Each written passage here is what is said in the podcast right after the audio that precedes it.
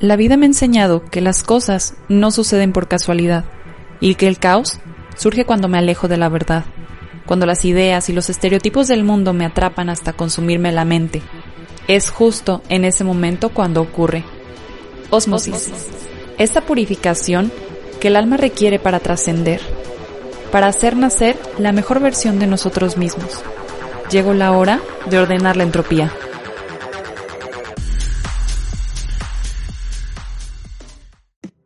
Hola, hola, ¿cómo están? Bienvenidos al capítulo número 5 de Osmosis.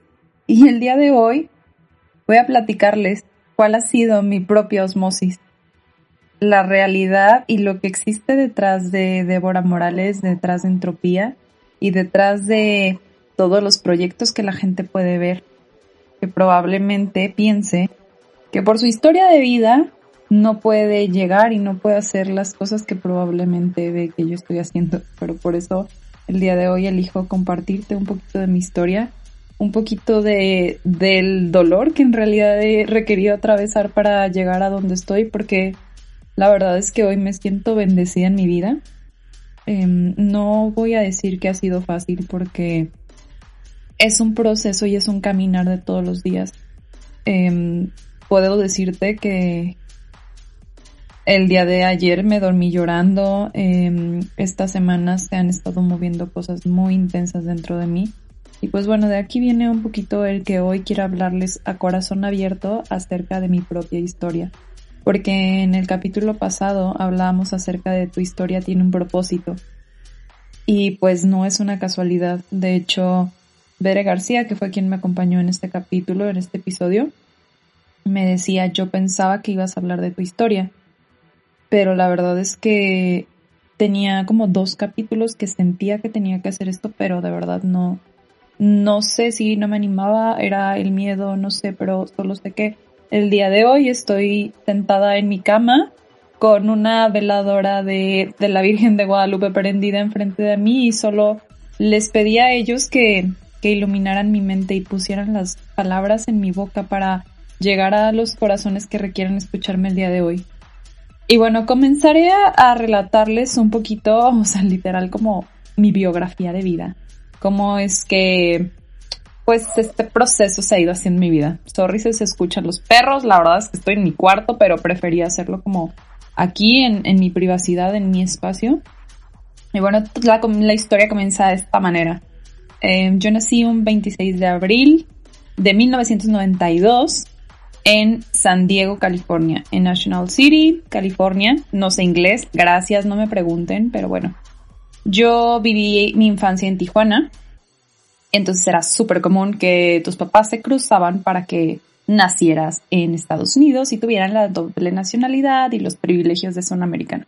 Bueno, todo comienza así. Mi vida parecía ser pues muy prometedora, ¿no? Básicamente mi papá me quería muchísimo, yo era una literal princesa de papá. era todo lo que quería Débora, aquí está, o sea, era una niña súper extrovertida, o sea, yo veía un escenario, me subía a bailar, eh, me encantaba escuchar la radio, todo el tiempo marcaba la radio, de hecho me acuerdo, o sea, tan chiqueada era que mi papá en su oficina, en su trabajo, se ponía a marcar a la radio hasta que le contestaran y luego enlazaba la llamada, así que Débora, ya estás al aire. Entonces yo era la más feliz, o sea, en esa estación me acuerdo que hasta me conocían, ya era como de que un día me dicen, Débora, ¿no quieres venir a la radio? Vean, vean, de ahí viene mi amor por hacer este tipo de cosas. Pero bueno, me acuerdo que esa vez fui a la radio, yo super pro y así, ¿no? O sea, yo ahí tenía, no sé, unos cuatro años, tres años, ay, no sé, no, cuatro años yo creo. Bueno, la verdad es que siempre fui así, o sea, creo que como, como soy en este momento de mi vida, así era yo de pequeña. Pero sucedieron unas cosas en el proceso que, bueno, ahorita les iré platicando. estaba en clases de ballet a mis, a mis cuatro o cinco años, o sea, de que se supone que la edad mínima para entrar a ballet. más bien era como a los cuatro y yo tenía tres, no sé, X. El punto es de que pues siempre fui así, o sea, a mí me acuerdo que yo me sentaba afuera, mi mamá iba a una, a una lavandería a lavar y yo me sentaba a ver a las niñas bailando ballet y me encantaba. Hasta que un día le dijeron a mi mamá, ¿por qué no la mete? Y mi mamá, no, está muy chiquita. Y pues miren, tan aventada era desde chiquita que me metí, tuve mi presentación en el teatro, claro que era la típica niña que todos, ¡ah! Y pues yo así de que súper bailando al ritmo y todo, ¿eh? Para que vean. Pero bueno, ¿qué sucede? Después en mi vida ah, se rompe esta historia maravillosa de un cuento de hadas, de un papá y una familia bonita, donde mi mamá me regañaba, mi papá iba a regañar a mi mamá. a mi papá le, bueno, mi papá empieza a tener como arranques emocionales muy extraños. mi mamá empieza como a notar estos cambios y pues no sabían que tenía mi papá. Mi papá tenía una enfermedad muy rara. Dice mi mamá que está con la suerte porque es una enfermedad que tiene una persona de uno en un millón y dice, ah, mira qué suertudos somos, que justo a él le tocó. Pero bueno, esta enfermedad se llama enfermedad de Wilson. Es una enfermedad en la que la persona genera cobre en la sangre y bueno, esto hace alteraciones en, bueno, no sé, o sea, la verdad nunca me he puesto como a investigar demasiado acerca de esta enfermedad, solo sé lo que generó en mi familia, en mi historia y que hoy les quiero compartir. Mi papá empezó a tener una especie de arranques que era como una especie de bipolaridad.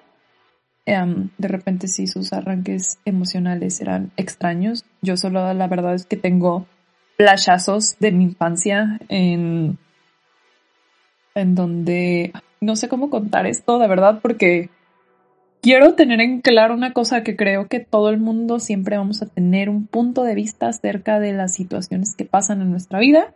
Así que solo quiero a la persona que escuche este capítulo, sea de mi familia, sean amigos o y si tienen algo en contra de lo que yo estoy diciendo, solo es como mi perspectiva acerca de las situaciones que sucedieron en mi vida. Mi papá comienza a tener estos arranques y mi mamá estaba en Tijuana sola.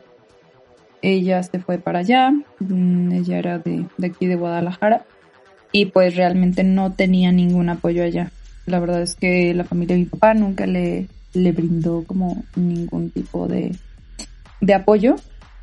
Y bueno, em, yo solo tengo imágenes, imágenes muy claras y muy vivas acerca de, no sé, noches que pasábamos en la casa de, de algún conocido porque mi mamá tenía miedo de que algo sucediera.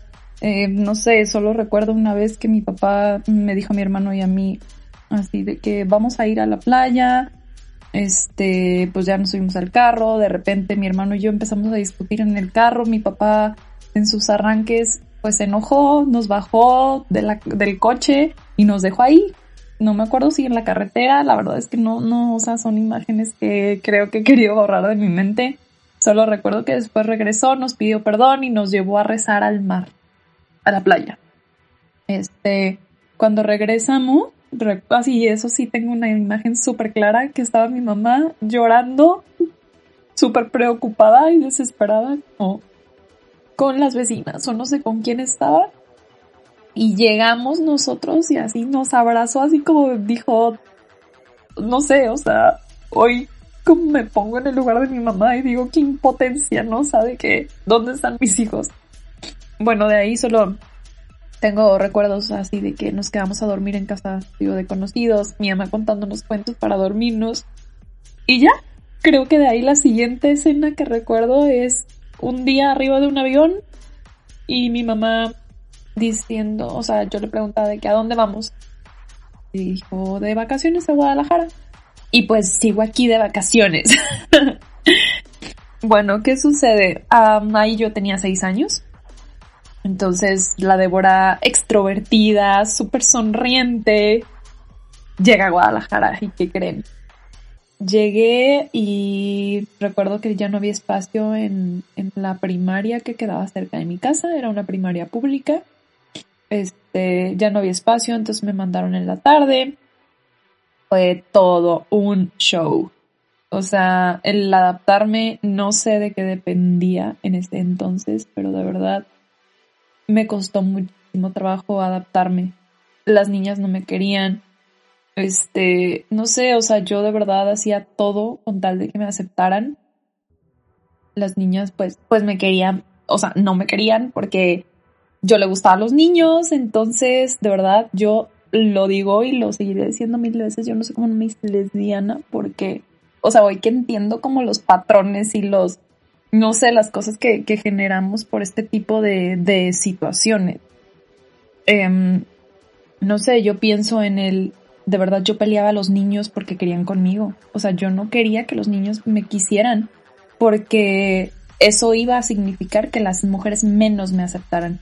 Entonces, bueno, X, o sea, en resumidas cuentas, o sea, lo que yo buscaba era de que a veces en los recreos me iba al baño o me metía a vender en la cooperativa, eh, con tal de no estar sola, o sea, porque de verdad me dolía, o sea, que, que mis compañeros no me aceptaran, o sea, que mis compañeras no me aceptaran, no me quisieran.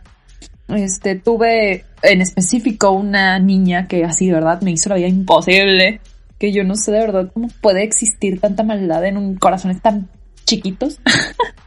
Pero de verdad, o sea, era como una, no sé, o sea, como unas ganas de, de, de verdad esta morra, nadie la pele y, bueno, o sea, el punto es, si ven una foto mía de mis, o sea, antes de, de llegar a Guadalajara, yo súper sonriente, y ven una, cuando yo estaba en Guadalajara, es una cara totalmente distinta, la sonrisa se me hizo para abajo.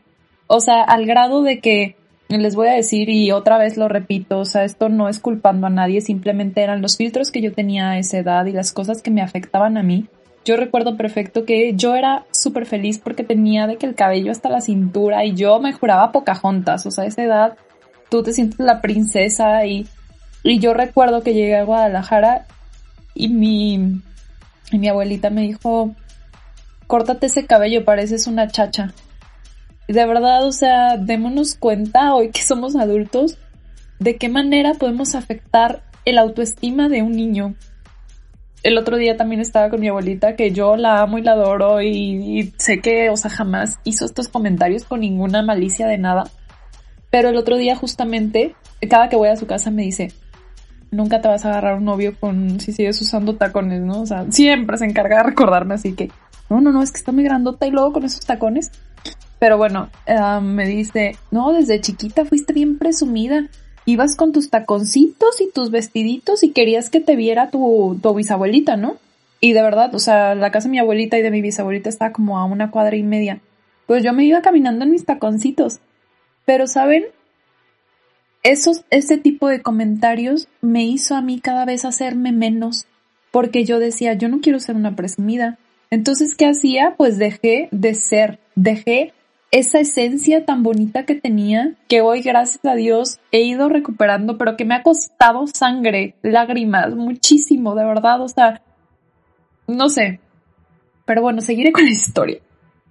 A partir de ahí, eh, o sea, pues les digo, es este proceso, o sea, como de adaptarme, o sea, mm, a, todo, o sea, en, general la, la sociedad que existe en Guadalajara, o sea, también les hablo de pues mi relación con, pues, con mi familia, ¿no? O sea, mis primos pues ya llevaban toda una vida juntos, entonces llega, llegan dos morritos, o sea, mi hermano y yo, y pues, no sé, o sea, siento que pues no, o sea, realmente nunca pudimos como hacer ese, pues esa conexión, ¿no? Y, y pues no, la verdad es que para, no sé si igualmente, o sea, igual fue para mi hermano, pero para mí fue algo que me marcó.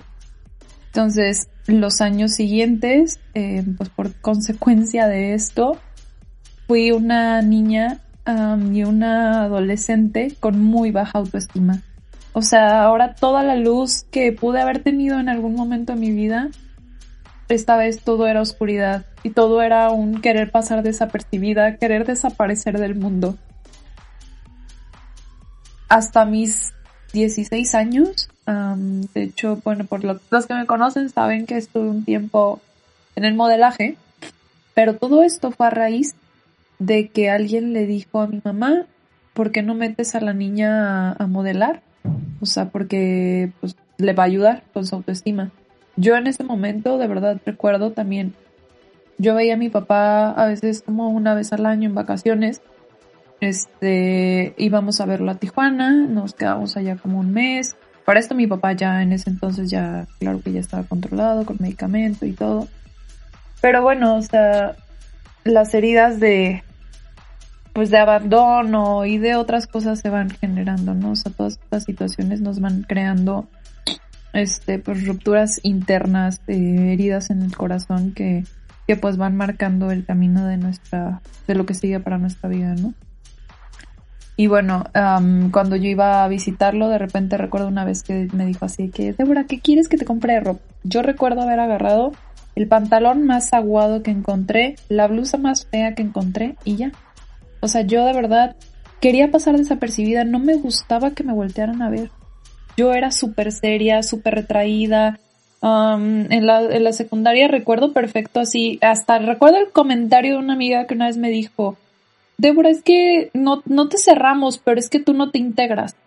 O sea, cuando estábamos como en bolita y así, o sea, porque, no sé, o sea, yo jamás pensaba tener voz o que mi opinión fuera importante o que... No sé, o sea, era yo como un fantasma, ¿no? O sea, estar por estar.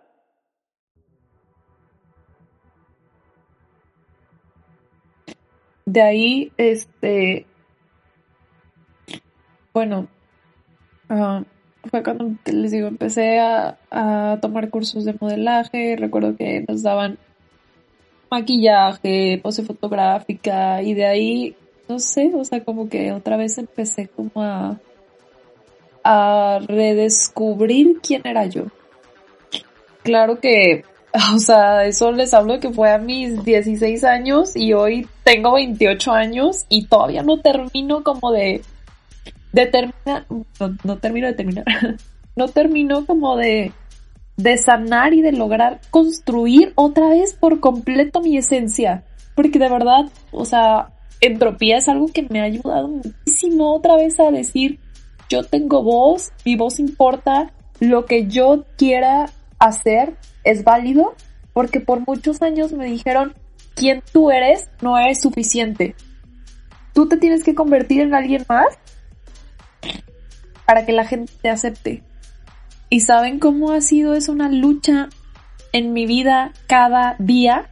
Todo el tiempo pensando si alguien va a opinar, si va a decir simplemente para hacer este podcast, este capítulo, el decir qué va a opinar la gente de mí, porque siempre he vivido tras eso tras el decir, estas personas sí me van a aceptar, estas personas sí me van a querer.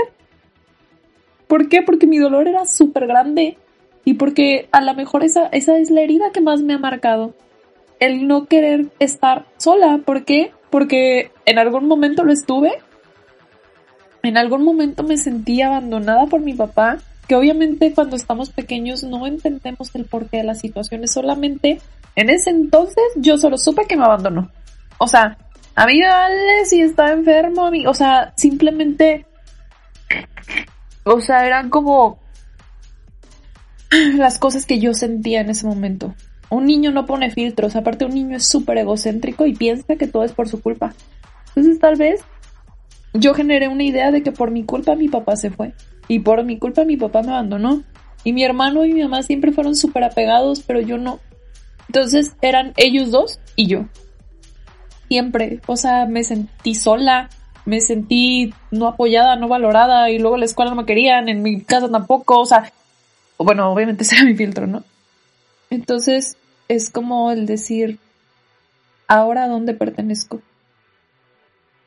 Ahora que, que escuchaba el capítulo que también les, les compartía acerca de Reliva el Cielo, donde mi amiga Bere García comparte su historia, el día que yo escuché como todo eso por lo que pasó ella, de verdad pude hacer como una conexión tan grande, porque ella hablaba también acerca de que pues creció sin un papá y como todo el dolor que le generó y los intentos de suicidio que tuvo.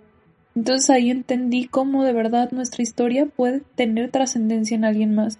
Y el día de hoy que les comparta de verdad desde lo más profundo de mi corazón este dolor, porque de verdad son cosas que me han marcado, son cosas que que me ha costado muchísimo trabajo sanar, pero el día de hoy solo te digo que siempre hay esperanza y que no, a lo mejor no es de un día a otro, o sea, realmente el proceso va a depender de cada persona, pero que sí se puede y que un día estaremos felices de poder compartir esta historia y saber que, podamos, que podemos impactar de manera positiva a alguien más con nuestra historia.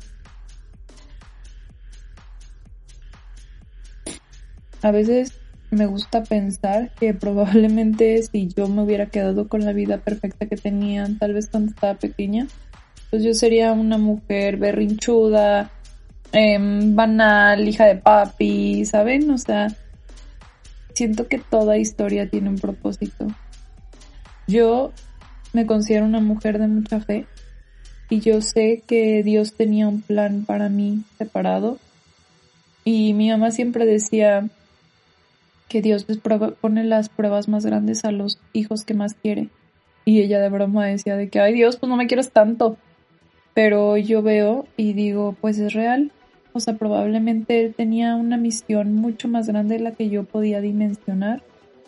Y creo que todo lo que he hecho en los últimos años el querer ayudar a la gente, el compartir acerca de las heridas, todo este proceso que yo he ido teniendo en, mi propia sanación, me encanta compartirlo, porque de verdad sé lo que se siente, porque yo también pensé en si de verdad, si de verdad valía la pena mi vida, si de verdad tenía sentido que yo respirara y quitara oxígeno a este mundo.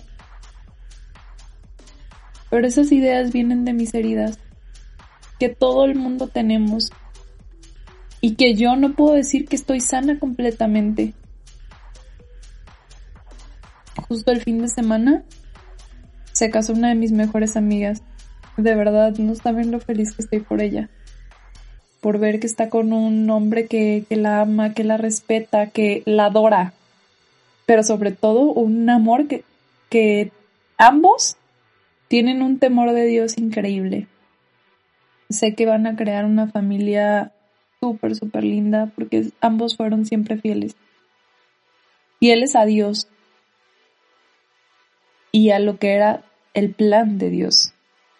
Pero bueno, resulta que ahora que, que se casan, de repente está mi amiga bailando el vals con su papá.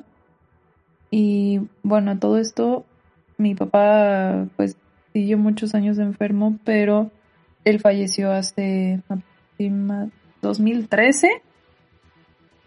¿Hace siete años? ok, así hace siete años falleció.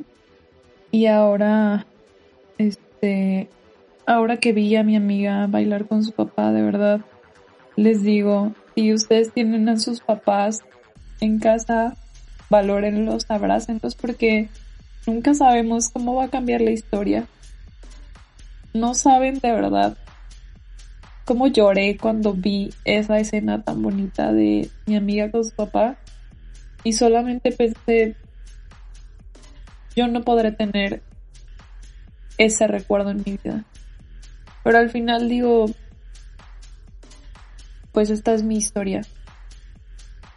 Esto es lo que soy. Y siempre estaré agradecida por la mujer que soy gracias a él. Porque sé que todo, absolutamente todo, impacta en lo que somos. Y me sorprende muchísimo que de alguna manera yo seguí sus pasos sin darme cuenta. A él le encantaba el coaching, la programación neurolingüística, hablar en público. Y hoy así como que veo todas las cosas que yo empiezo a hacer, digo, wow, qué padre. O mi papá siguió su misión conmigo, o yo ya estaba como pues direccionada que me gustaran esas cosas. me, recuerdo que me regalaba libros de que el secreto y así. Yo era como de que, que onda con mi papá. Y hoy que todas estas cosas me llaman, de verdad me gustaría tanto compartir con él. Pero pues a la vez sé que también gracias a él he podido ir sanando, he podido abrir camino porque yo confío en que él es quien me abre los los pasos, el que me pone las cosas que tengo que hacer en el proceso. Y pues bueno, ya no sé qué les puedo compartir aparte de mi historia. Em, creo que estas son unas de las cosas más dolorosas que, que puedo transmitirles. Ya siento paz porque creo que ya me desahogué de lo más duro. O sea, pero bueno, lo único también que quiero decirles Es que nuestras heridas también impactarán siempre en la manera como nos relacionamos, nos relacionamos con los demás. Yo no quiero meterme tanto en temas acerca de mis relaciones amorosas fallidas, pero desde ahí también está el cómo buscamos a nuestras parejas. Claro que si yo traigo una herida de abandono, una herida donde, donde el hombre me va a dejar, pues yo busqué de alguna manera en todas mis relaciones crear ese lazo para que ellos fueran codependientes de mí o yo de ellos. Lo acepto públicamente. Este, pero era esta herida la que me hacía hacerlo. O sea, como el no quiero que te vayas, déjame, creo algo importante para que tú te quedes aquí. Y tendía siempre a dar muchísimo en las relaciones, en todos los sentidos. Dar mucho para merecer un poquito de amor. Y eso es lo que he trabajado estos años en sanar. Es decir, yo merezco ser amada simplemente por ser quien soy. No necesito hacer nada extraordinario, no necesito, no sé, o sea, saben que soy una mujer que hace muchísimas cosas, pero hacerlo desde, desde el disfrutarlo, desde mi esencia, no, no por sentir que tengo que ser más y si no, no valgo. Por ahí ya les había compartido hace un poco acerca de eso, un capítulo que grabé yo sola. Pero es eso, o sea, entender que valemos y somos completos simplemente por ser nosotros mismos. Ayer estaba llorando, alguien me decía de que Deborah es que tranquila y no sé qué, y tú sabes cómo hacerlo, tú eres coach, y yo, yo no, no, nada, o sea, yo soy Débora Morales y ya. O sea, yo no, yo no soy ningún título, puedo ser eh, psicóloga, tener un máster en lo que sea, pero simplemente soy una humana. Y tengo mis bajones y tengo mis, mis puntos de quiebre, mis flaquezas, mis miedos y muchísimos miedos, de verdad. O sea, es bien padre como poder juzgar y decir, para esa persona es más fácil hacer las cosas porque no no ha sufrido lo mismo que yo, pero si te dieras cuenta de verdad que hay personas que han sufrido mucho más que tú cuando yo descubrí eso, fue que dejé de hacerme la víctima, porque les diré que esta historia que les acabo de contar, lo que les conté en los primeros 10 minutos, antes, cuando yo era súper víctima de mi vida, me encantaba platicarlos, pero era como desde una parte de por favor téngame lástima. Hasta que un día entendí, fui a un proceso de, de coaching y el escuchar tantas historias de verdad trágicas, me hizo darme cuenta que pues mi historia no era nada. Y ahí fue cuando dije, no, o sea, en realidad soy bendecida con lo que sucedió en mi vida. Entonces, no es ni hacer menos nuestra historia, creo que cada uno tenemos dolor, cada uno hemos atravesado diferentes situaciones, el punto es que aprendamos de ellas y no nos quedemos en la victimez, que sepamos que toda esa historia va a poder transformar corazones y va a llevarnos a los lugares donde requerimos, donde requerimos estar. Así que, gracias por escucharme el día de hoy. Esta, esta noche les, les comparto esta historia. Bueno, yo estoy grabando de noche. Les comparto un poquito de, de la historia de mi vida, de verdad, con el corazón totalmente abierto y y decirles que estos temas de, autoestima, créanme que yo seré la más feliz de poderlos compartir algún día en el sentido de estrategias, ¿no? O sea, para salir y para, para aumentar nuestra autoestima y así, porque es bien fácil que la gente de repente llega y te dice, es que, ¿por qué no crees en ti si eres increíble y no sé qué, bla, bla? Pero, pero pues sí, o sea, lo que la gente no entiende es como todo ese dolor que hubo antes y el por qué se generó esa herida y esa pérdida y esa falta de valía. Entonces, solo te digo, todo se puede, se puede salir adelante. y pues bueno, ya me siento desahogada, libre un poco. Y ahora sí que a vivir nuestra vida con lo máximo que podamos, sanando esas heridas. ¿Qué creen? Recuerdan de el taller que íbamos a tener el 21 por causas de fuerza mayor lo vamos a recorrer para el sábado 28 recuerden que iban a ser dos fechas, entonces ahora va a ser el sábado 28 y el sábado 5. Vamos a trabajar precisamente todo esto acerca de cómo encontrar nuestra misión a través, a través de estas heridas de vida. Darles la vuelta a, esta historia y convertirla en algo positivo, en algo de aprendizaje, en esa resiliencia. Resiliencia es aceptar las cosas de la vida y tomarlas pues, de la mejor manera, porque al final, pues ahí están las situaciones y no podemos hacer nada para cambiarlas. El punto es qué haces tú con esas situaciones y cómo vas a hacer que eso te haga sacar tu máximo potencial. Pues bueno, con esto concluyo este capítulo. Me voy a llorar un rato. Gracias. De verdad, gracias por haberme escuchado el día de hoy. Y pues los veo la próxima semana. Prometo traerles un tema muy interesante. ¿Va? Les mando un abrazo y nos vemos pronto. Chao, chao.